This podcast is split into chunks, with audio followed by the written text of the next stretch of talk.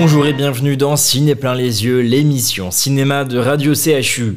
Aujourd'hui, Bruno Kras, le monsieur cinéma de Radio Classique, va nous parler de House of Gucci de Ridley Scott. C'est le second film du cinéaste cette année après le dernier duel dont nous avions parlé sur Radio CHU. Alors le film raconte l'histoire de la famille Gucci, est-ce que vous pouvez nous en dire plus Bruno?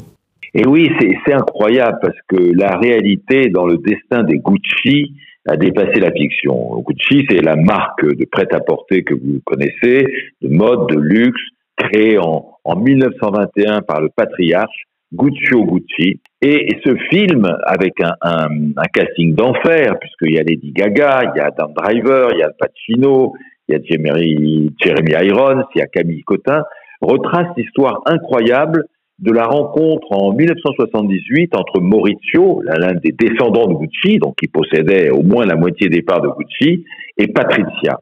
Patricia, c'est la fille d'un, d'un, je crois, d'un directeur d'entreprise, de, de, camionnage, etc. Bon, elle, elle, c'est pas, c'est pas une pauvre, petite fille modeste, mais, mais en même temps, c'est une fille qui a beaucoup d'ambition et qui est considérée dans son milieu comme une, comme une intrigante.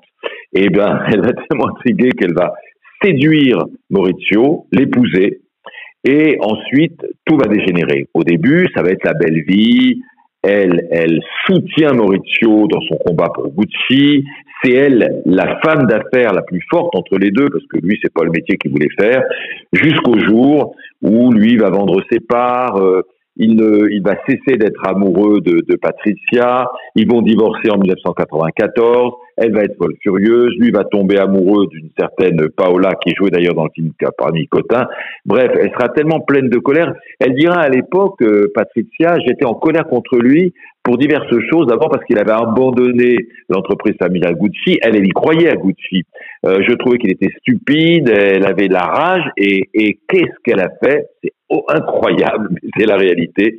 Le 25 mars 1975, un tueur abat Maurizio Cucci qui est en train de grimper les marches pour arriver à son bureau et, il meurt d'une balle euh, dans la tempe.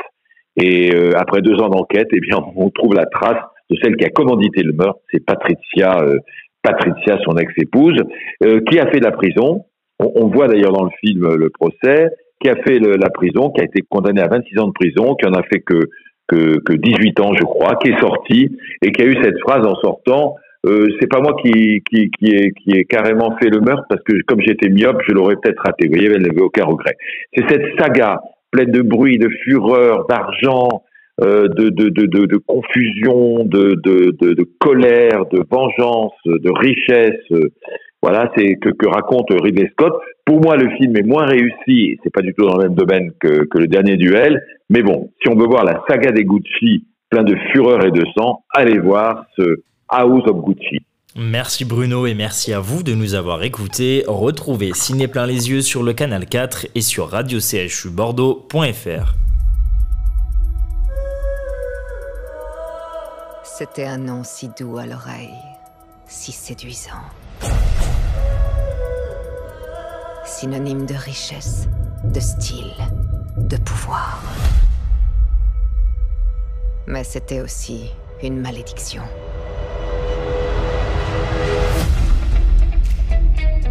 J'ai été un Gucci toute ma vie. Ton nom, il est dans les livres d'histoire Paolo, tu es un Gucci, alors habille-toi en conséquence. C'est chic